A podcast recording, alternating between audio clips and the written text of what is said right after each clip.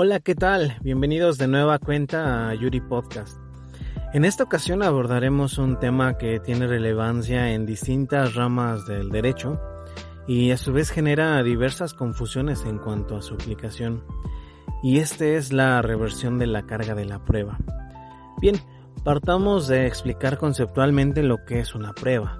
En derecho procesal se considera como prueba toda actuación procesal por la que las partes intentan acreditar los hechos aducidos en demanda o contestación a demanda convenciendo al juzgador sobre la veracidad de estos.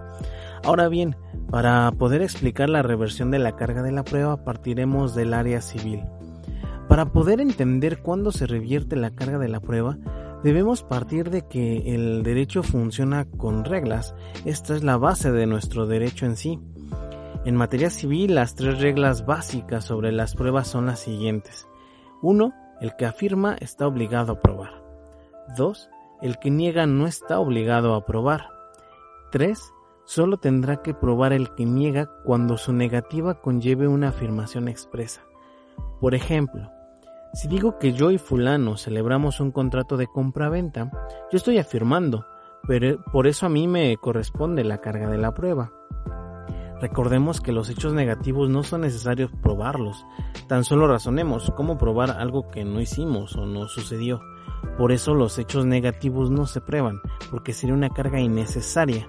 Como ejemplo, si alguien dice que me dio dinero y yo simplemente lo niego, al negarlo no estoy obligado a probarlo en este caso, quien está obligado a probarlo es quien lo afirma.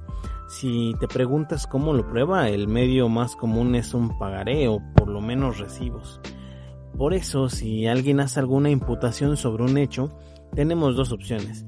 Si dices que es cierto, se toma como confesional expresa y aplica el principio confesional expresa relevo de prueba, es decir, no es necesario probarlo porque ya lo aceptamos, pero si decimos que ese hecho no es cierto, es cuando obligamos a quien lo afirmó a que lo pruebe, por ello al negar se releva la carga de la prueba.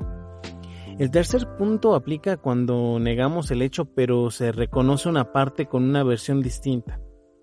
Por ejemplo, si decimos que a un arrendador le debo tres mil pesos de renta por tres meses de atraso, yo contesto que no y afirmo que son solo 1500 porque la renta era de 500 y no de 1000.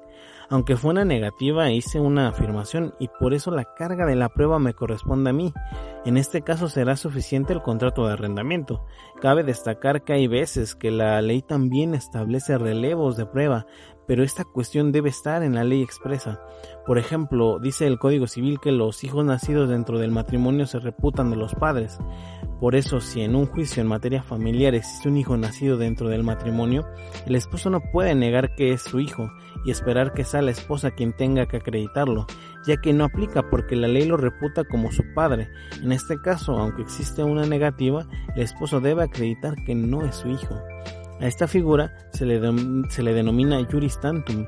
Ahora lo llevaremos a la materia penal. Bien, en materia penal existe un principio, presunción de inocencia, que quiere decir coloquialmente que toda persona es inocente hasta que se demuestre lo contrario. El principio de presunción de inocencia se interpreta de tres formas. Uno, pues desde el punto de vista del imputado, que es que se ha tratado con dignidad y que no se le trate como culpable hasta que exista una sentencia firme que así lo declare. Dos, como una regla de prueba. En todo juicio penal a quien le corresponde la carga de la prueba para demostrar que el ilícito se cometió y el imputado participó en su comisión es al Ministerio Público. Por esto, por esta razón, si el Ministerio Público no demuestra los elementos que ya comentamos, el juez debe dejarlo libre. Esto de hecho lo mencionamos en los primeros episodios respecto al proceso penal. Y tres, como una regla procesal. Esta tiene que ver con la segunda, si el Ministerio Público o la Fiscalía no acredita el ilícito o que el imputado participó en su comisión, los jueces por esta regla lo tienen que dejar en libertad. Hasta aquí vamos bien y ya se palpan diferencias claras. Por último, en materia laboral, en esta materia se maneja por la presunción juris tantum. Esto es que se releva la carga de la prueba al trabajador. Como ya mencionamos, tiene que estar en la ley.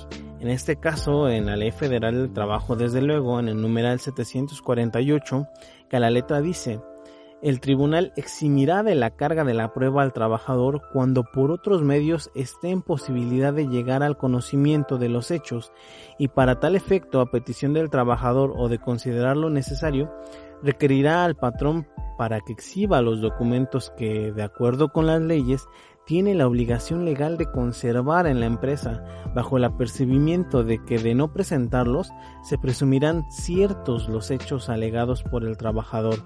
En todo caso, corresponderá al patrón probar su dicho cuando exista controversia sobre 1. Fecha de ingreso del trabajador, 2. Antigüedad del trabajador, tres faltas de asistencia del trabajador, del trabajador, etc. En sus siguientes fracciones se especifica claramente los supuestos en donde se aplica esta cuestión.